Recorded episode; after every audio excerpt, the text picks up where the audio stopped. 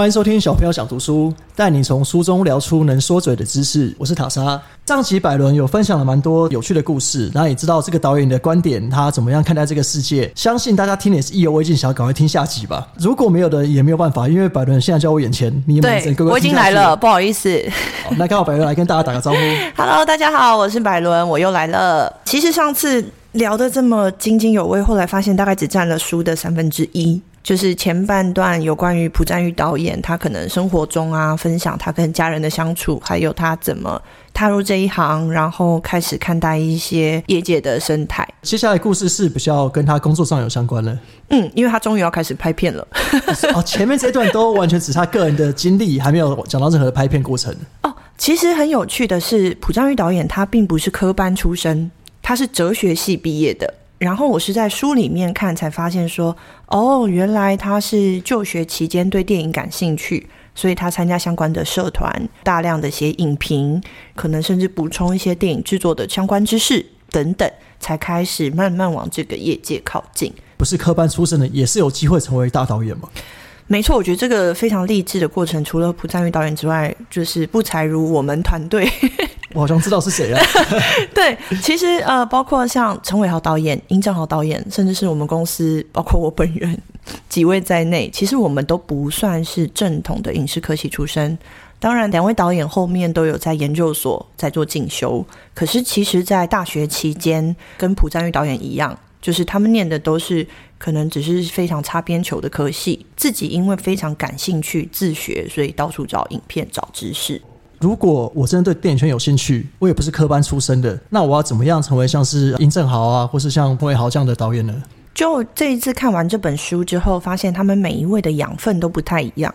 那讲养分有点沉重了，其实就是个人的观影兴趣。因为你特别喜欢某一类的电影，你就会看得多嘛。那看得多，就好像自然而然可以从这当中学习到一些经验，或是看出一些脉络。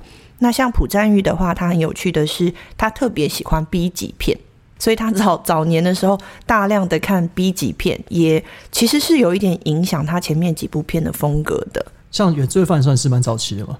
啊，对，是非常早期。但是其实啊，我在看这本书之前才知道，除了他最有名的，我们一般人知道的《共同警戒区》JSA 这部电影之前，其实他是拍过两部长片的。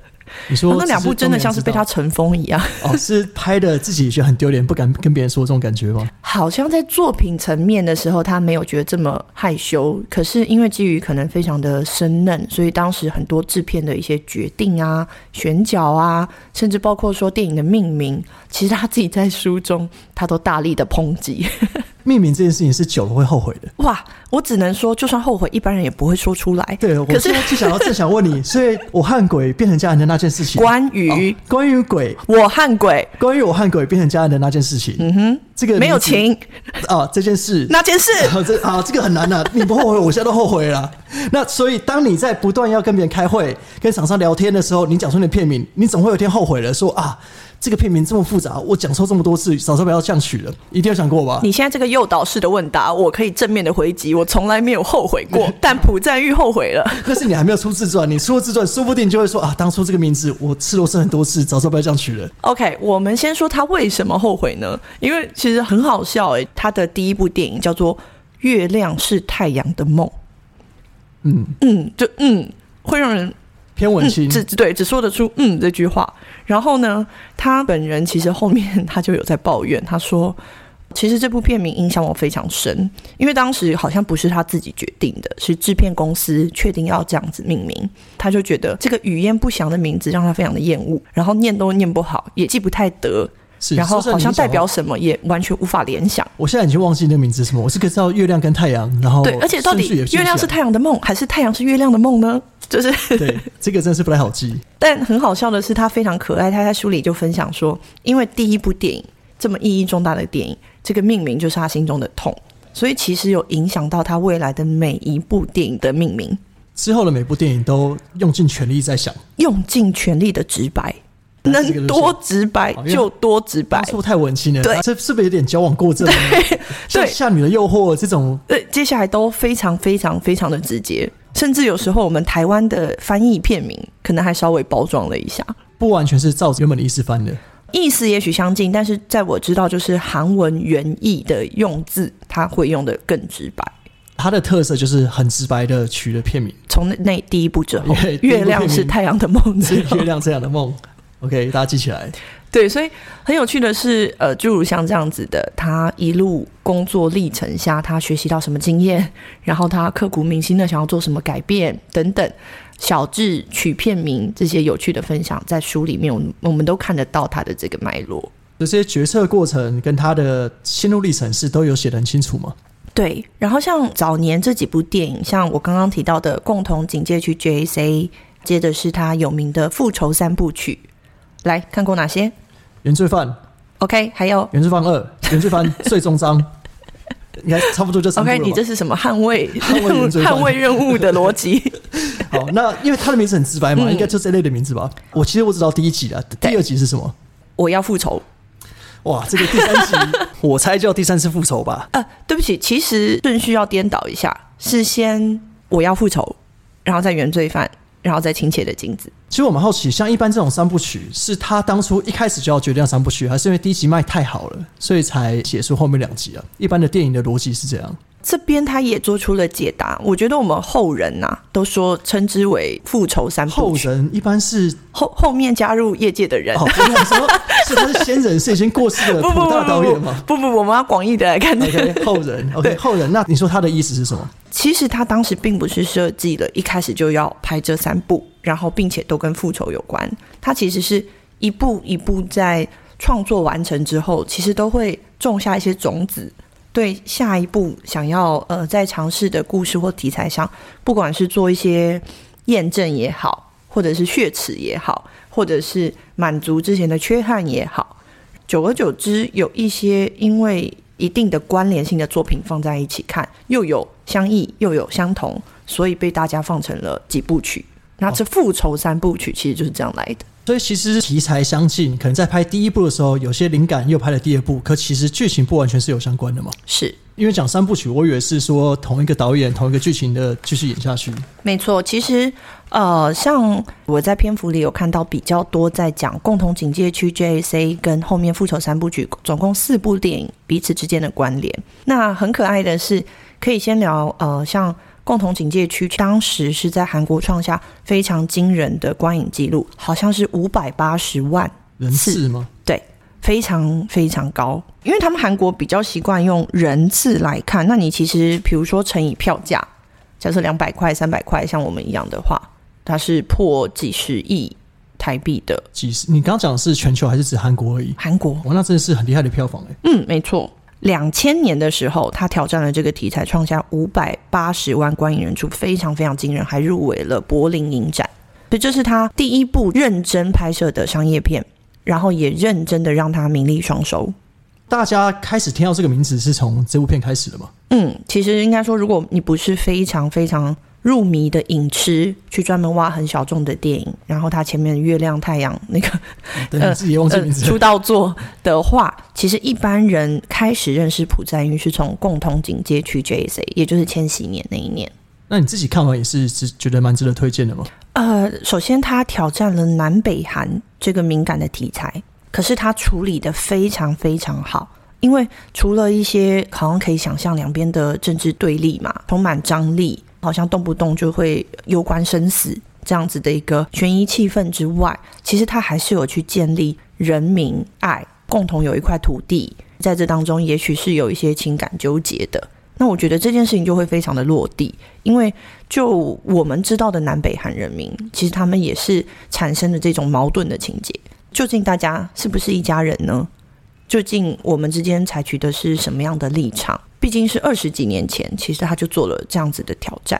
我觉得这部电影之后，其实算是奠定了他从呃原本决心只拍 B 级片，到 其实商业片也不错，名利双收。哦，因为他拍了就很现实的，名利都来了，所以也只好顺着市场走嘛。没错，因为很很有趣的是，这个不是我帮他解读哦，这是他自己在书里有写。因为就是有访谈，然后记者，因为他很讨厌记者问那种非常道貌岸然，然后好像很高深的题目，因为其实他的回答永远都是那么的具体而直接。就有人问他说：“导演，你拍出了共同警戒区 JSA 这样子充满质感的商业巨作，可以看得出你的野心。那在完成了这部作品之后，请问至于你的创作还有你的人生有什么样的影响呢？哇，这个题目听到这里就想睡觉了。对对对，他就说他在书里他就有写，他的答案是，嗯，从现在开始可以直接不考虑任何原因就坐计程车了。啊，所以他影响最大的是可以每天每天坐电车。对，那可以请问一下，你刚刚怎么来的吗？怎么样吗？我拍出了《当男人恋爱时》跟关于我和鬼变成家人的那件事，我不能坐计程车所以。我合理，我觉得你不仅要坐，你要坐尊爵计程车，你不能坐一般的便宜的计程车。今天下雨，我一点五倍我也付了，怎么了吗？完全眼都不眨。像我打开看一点二倍，我手就直接关掉，就觉得坐公车。就是这个导演当时他有这一段回答的时候，其实我看到真的就是就是大家就是莞尔一笑，就是他的回应总是这么的实际。其实蛮可爱的一个，因为他也感觉不是一个很物质的人嘛，因为他也不是说赚了钱要买房买车买什么奢侈品，只是想说啊，坐电车终于可以不用看钱对，，无后顾之忧的坐计程车了。好羡慕这样的人生。小飞，你刚刚坐电车多少钱？你也没放在心上吧？就是我只能说，对他来讲，你只要不要有太多的欲望，实实现财富自由，就是在 一念之间财富自由有两种啦，一种是你赚超级多钱，一种是你欲望超低。没错。所以在朴赞玉导演身上，我当时看到这个问答的时候，我就觉得哇，真的很可爱。因为当然啦、这个好像比较专指的是在收入的面向，可是其实他后面其他的篇章会还是稍微跟大家介绍一下他的这个创作的脉络，也很有趣哦。因为《共同警戒区》这部电影太红了，而且严格说起来，算是我说他被业界开始知道、开始有名气的作品，所以媒体蜂拥而至。大家大量的想要哇挖掘一个鬼才导演，你是怎么来的？你接下来要去哪里？你还想说些什么？你势必想要做什么吧？等呃种种的询问，种种的揣测。他说他大量的在做媒体的访问，他非常非常的痛恨。因为我蛮想要听他跟媒体访问的过程诶、因为我觉得他是一个讲很强的人。对，他说他实在太生气了，而且太厌倦了。同样的话，你可能要讲两百次，然后会一直一直有人还是不厌其烦的出现来问你说是怎么样的契机下才开始要做这部作品呢？等等，这种很出街的，他永远都在反复回答的提问。好笑的地方来了，他因为这一段宣传期间大量的说话，持续的应接外界，他觉得非常的疲惫。所以他在下一部作品《我要复仇》里，他用了最少最少的台词，你说他把台词量压在最低，这样人家就没有问题可以问他了。不是是他的等于说他的人物，他人生的心境反映在他的作品上了。哦，是这个意思哦。对是他疲惫到不想跟任何人说话这件事情，已经反射到他的电影上面了。对，哇，这个人真是很有喜感的一个人。而且他自己写出来，因为他等于他意识得到他是自己因为被影响了，哦所以没有差，反正你们影响我，我就干脆顺着一个心境拍出一部台词很少的电影。没错，而且这个台词很少的电影，呃，不是刻意的想要卖弄形式，他甚至让其中的其中一个非常重要的角色，就让他是听障加表达障碍，听不见也不会讲。所以就省下了想台词的力气了。对，这招蛮厉害的。就是我的意思说，他这么具体的，甚至还幻化在人物的设定里，让那一个所谓的台词用到最低这件事是很极致的在呈现。从人设开始就做这样的设定，算是从头走到尾。真的就是因为你看我们后面来看《复仇三部曲》，都只是觉得哇，好好看，好有张力，虽然好残忍，可是充满美学。可是其实，在这样子的作品的背后，你可能原来知道有这些小插曲。然后是怎么去思考这个作品的脉络的？当然，他一定不是那种坐下来说：“哎呀，我说太多话了，我这部片我不要说话。”不可能是这种幼稚的情境嘛？他一定是在无形之间，他幻化在创作里。他在自己创作角色的时候，他就不知不觉的让这部电影的对话量减到最小。我觉得这些故事对于电影都是个加分。可我现在比较知道，像以你专业的角度来看，你会先知道这些小故事，再去看电影，还是看完电影之后再来回味这些故事，会觉得比较有趣啊？我觉得这个问题很主观。那我是属于比较不喜欢被暴雷派的。像这些作品，因为正好是之前看过，然后现在再搭配这些小故事，就觉得很有趣。因为故事有一些年代了嘛，那现在再回头去看也是可以的，因为可能也都过了很多年了。如果今天就这个导演，你觉得你最推荐三部好了，你觉得你会推荐哪三部啊？就你很主观，因为这个东西都是喜好，都是主观我，懂就是你自己喜欢的是什么？我自己最喜欢的他三部电影，正好分别在不同的时期。一个就是《复仇三部曲》的原罪犯，因为这个也很有趣。我刚刚说了嘛，他拍完《我要复仇》之后，接着就是《原罪犯》。在《原罪犯》里，他又回到那种，因为前面不是话讲的很少嘛，可能很多情境跟状态都很节制。到了《原罪犯》的时候，他又张开手脚了。他可能一些画面，它是色彩的运用，然后因为大量的动作戏，其实是非常绚丽的。人物之间的情感也非常的浓，非常的饱和。我相信看过《原罪犯》的大家应该都知道，就是它是一部会让你真的非常享受的商业片。除了当然最后也许一些血腥的画面啦，比较猎奇的情感等等，其实我会说，就是站在一个想要被商业片娱乐的观众来讲，我觉得《原罪犯》有这样子非常张力的结果。第二部会进到的是他的《夏女的诱惑》。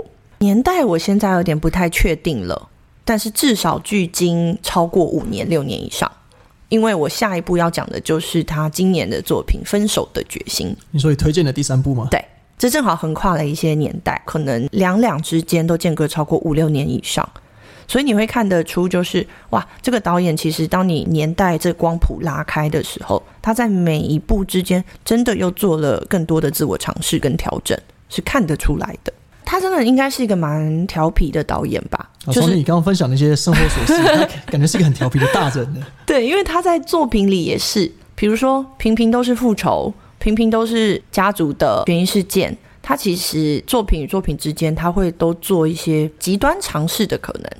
比如我举例好了，《夏女的诱惑》跟《分手的决心》之间，其实他都有偏向爱情悬疑的部分，因为这当中都有呃爱恨交织的男女情爱。或是女女情爱，可是他在《夏女的诱惑》，他做的非常非常的张狂极致。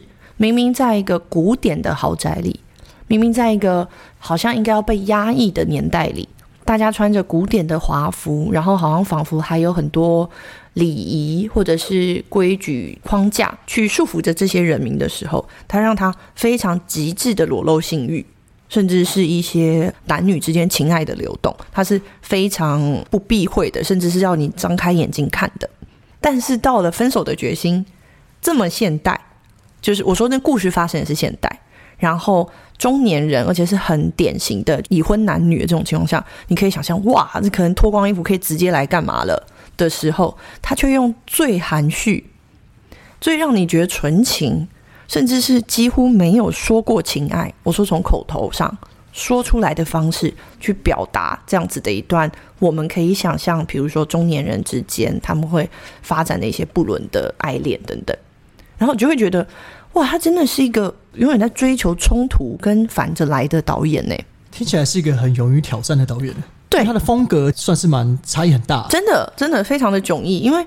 我在看《分手的决心》之前，我以为，因为我夹带着《夏女的诱惑》的一些印象嘛，我以为说，哇，汤唯这次又是要来牺牲的。哦，可以想到就设计那段要来了，对，或者是哇，可能要更猛，或者真又要乘以二了，真的，但没有哦。你会看到中年人之间非常非常纯粹的东西，然后用很纯粹的方式去表演。他可能真的，这讲起来很老套，可是真的会回到一颦一笑这种。影像的或者是人物表达的方式，这个故事竟然是发生在二零零二、二零零三之间。我觉得就是哇，他又回到了一种好优雅、好古典、好 old school 的创作。这个就是我说，如果真的要挑几部的话，你其实可以看得出，这个导演他其实不断的在冲撞极限，冲撞各个类型的最极致的可能性。其实明明他的人生拍了这么这么多电影了，你看哦，像这本书最后，其实他有问一个问题说。导演，如果你要帮自己写墓志铭，你会写下一段什么话？他讲说，这个不行就算了，不行就算，那是家训，那个是女儿要记得的。对，他说，这个人一生拍了六十九部长篇电影，跟三十五部短篇电影，写了四十八部剧本。身为一个电影导演，他算是比较不自私的人。不自私的人，这句我听不太懂。他的自私与否，我觉得在业界这里是有感的。就是通常我们会讲一个电影导演自私不自私啊，有点抽象，但应该是说电影毕竟是集大成嘛，众人的创意精华。你今天其实导演如果非常一意孤行，你很多东西你很想要完成你心中最想要的那个东西的话，你其实可以无视所有工作人员的，不管是一些努力也好，一些创意也好，或者是一些。明明没有对错，只是在主观的判断下没有被你挑选的东西。导演的权利是大到他可以主观决定任何事情吗？就是大家都要尝试，比如美术，美术你要提案；造型，造型你要提案。可最后要使用什么元素？啊，就是导演来做最后的决定。他可以是那一个最后的决策者，但他也没有针对这段话多解读。如果是我的解读的话，前面他想要说的是，他是一个这么量产的作者，那并且他以此为傲，因为这些等于都是他的人生的成绩单嘛。这件事是光看那个数字就很惊人了。哎，拜托，六十几部长片，你一年到底要拍几部才能六十几？像你们金盏花现在算起来是算就两部部长片，所以六十几部，你们一年一部，再拍六十九年，差不多拍个六十九年。那这样想起来，他六十九部有点夸张。对，所以前面的这个数字，我觉得代表的是他对这个产业的狂热，跟他对创作其实是真的源源不绝，并且还在持续发生的。我觉得比较惊讶的是，你讲创作这一块，他居然能够这么有创造力，可以创造出六十九部剧本，是长篇，而且还有其他的哦长短的剧本。对，但是他比较特别的是，他不一定都是自己写剧本。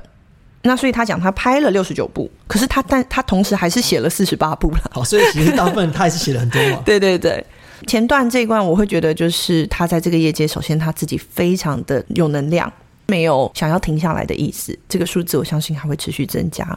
讲回到不自私这件事，刚刚说到的就是一起工作的人员，还有电影演员，其实通常最可以理解这一段自私与否，因为观众通常看到的是选择后的结果，你们已经看到一部完整的作品了，我们会不知道过程是谁决定、谁提案，或是曾经有过什么选择，我们都不知道。对，那所以通常导演的自私与否，我觉得身边的人会很有感。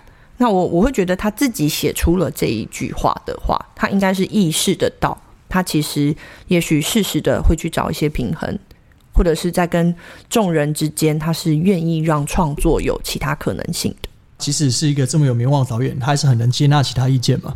我会这样解读，所以这件事很有趣，因为这当中还有一个篇章，我觉得观众看了也会很有趣，看热闹也好看门道也好，这一个篇章里，他访问了主角。可能是个记者，他去访问了拍摄这一部电影《我要复仇》的所有工作人员。工作人员包括演员，包括导演身边的制作人，包括场景制作、美术、灯光等等等等。但那个访问不是无聊的，好像请你从头到尾分享一下你做了什么，不是这一种，而是他是照着时间序，比如说呃一个案子在前期筹备的过程、拍摄的过程。在后期的过程，大家像写小日记一样，三十个字、五十个字，可能在那个时间点当下的某种感受。他不是电影拍完才去访问，是在边拍的时候就边访问了吗？呃，很可惜的是，不知道这件事情发生的形式是什么。但以结果论来讲，我觉得很有趣哦。你知道，他一开始他就访问了宋康昊，然后宋康昊就是讲说，听说申和君也收到了这个剧本，然后并且答应演另外一个角色。真是个神经病，他死定了。对啊，这怎么很听起来比较像留言板呢？哎，对对对，很像很像。大家留言对，然后照着时间序，所以其实你看哦，我们平常观众是感觉不到的。就是一部电影在前面的时候，很生动的去感觉各个部门的人其实在什么工作阶段，然后他会有什么心情。哦，每个角色在每个时段上碰到的感触，他都把它写出来。对，那这个蛮有趣，代表我们不懂电影的可以看一下，说哦，原来在前面筹划的时候，每个角色心里在乎的事情是差这么多吗？是，而且演员你还稍微可以想象，可是你知道越跟制作有关越有趣。像有一个灯光组的指导，他就讲说，第一个电影的开场是在某某车站。车站两旁的手扶梯都是日光灯嘛，有六十支。他说导演要求那六十支是可能不管是要换一个颜色或者怎么样，总之我把他们都全换了。车站的工作人员一直对我大吼，他说太危险了，他栏杆会塌，你快点下来。然后但是怎么办？我一定要把六十支换完。他说哎，这场戏要是真的剪掉，我真的会很难过。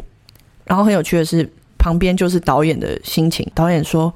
嗯，我看了刚刚车站的那一场戏的内容，电扶梯的远景怎么看都觉得不是很好看，灯光组蛮辛苦的，可是这一刻应该会剪掉吧？所以 就是这话马上来，马上说，我马上剪。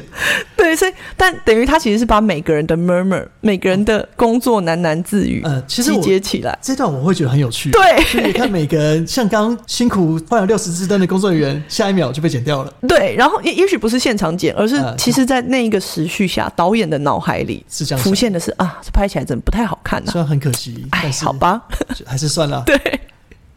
所以其实这一个片段，我非常推荐大家是，他用这种很趣味的方法，真的让你知道我们拍摄的时候会发生各式各样的事情。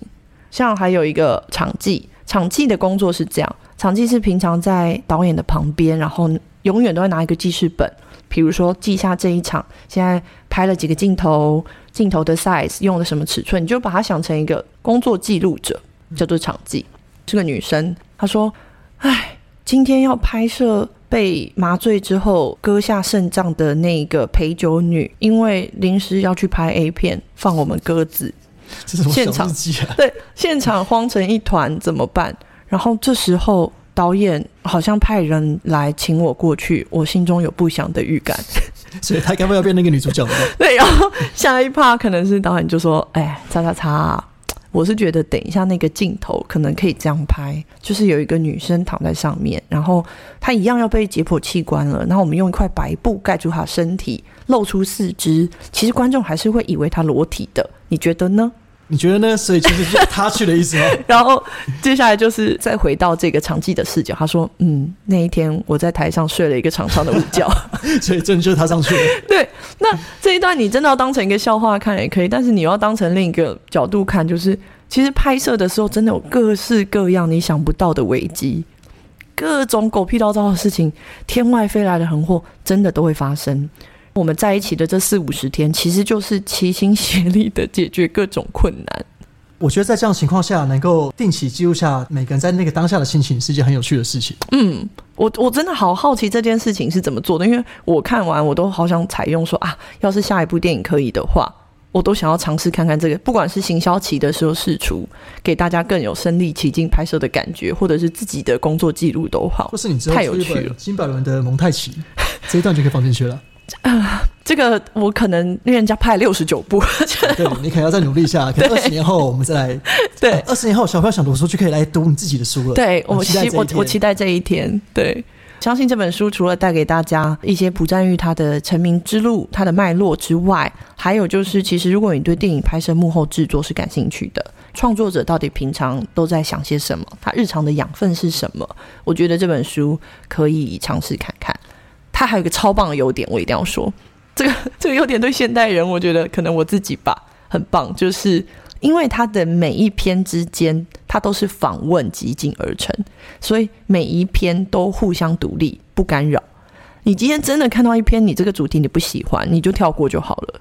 你不会在看下一篇的时候觉得，哎，前面好像有什么我一定要知道的事，像我就果断的跳过了一些哦对，内容。没有去就可以自己跳过。而且我觉得这样比较轻松，是你不用逼自己一天看完，没错就，睡前或是上厕所的时候看一看，反正前面后面没什么关联嘛。嗯完全没有。然后有一些有趣的，有一些太学术的，我就果断跳过。蛮适合对于电影很有兴趣，或是尝试想要进入电影产业，但是不知道怎么开始的人，你可以从这本书开始尝试看看。对啊，至少轻松的去感觉一下你，你好像透过阅读这本书，会觉得跟他们很接近，然后可以观察得到他们的职场生活跟日常生活。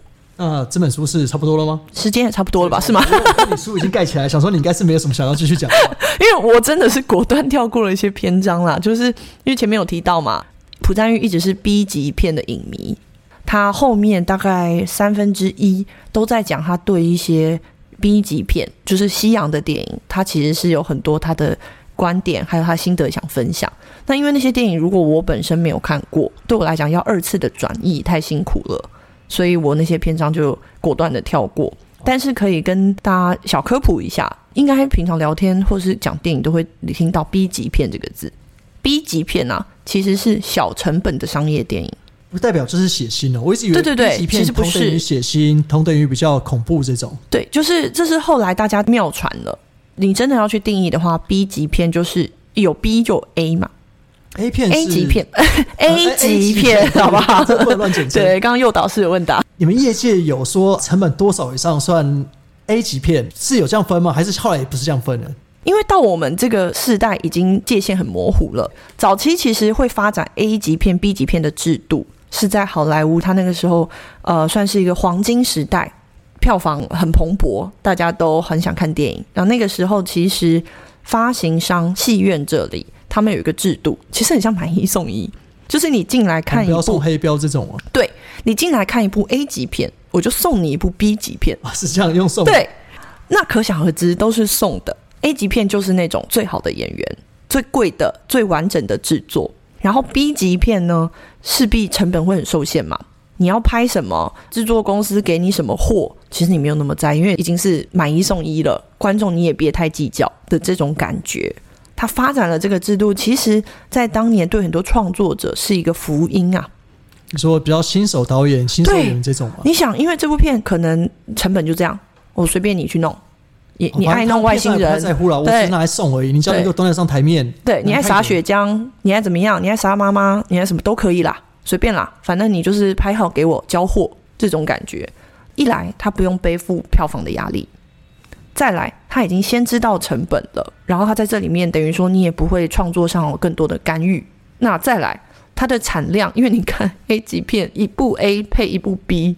它其实一般人也有人说到，它很像卡带的 B 面一样，啊，就是后面翻翻过去听，其实也没差了嘛。对，所以它在一定产量的需求下，其实那时候是很多创作人的福地，就是我知道蛮多有名导演都是拍 B 级片出来的是哦，原来是因为这样子，因为为了成本的考量，新手导演都靠这个来磨练。没错你做成功了，你才去拍呃 A 级片。对。后来是到了某个年代，不管是市场的环境影响或是变化，才开始取消这个买一送一的制度。那个时候大家叫做 double bill，就是你买一张，我送你两张。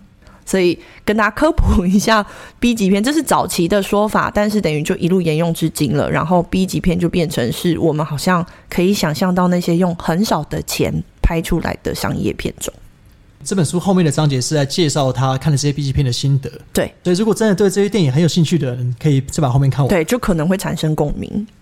那我们难得请百伦来，想必应该大家有很多电影相关、编剧相关问题想要请问他。如果有问题想问他，欢迎留下五星评论，那我会请他再挑几个问题来做回复，就是我要再来一集的意思吗？也可以啦，或是说用视讯也可以啦。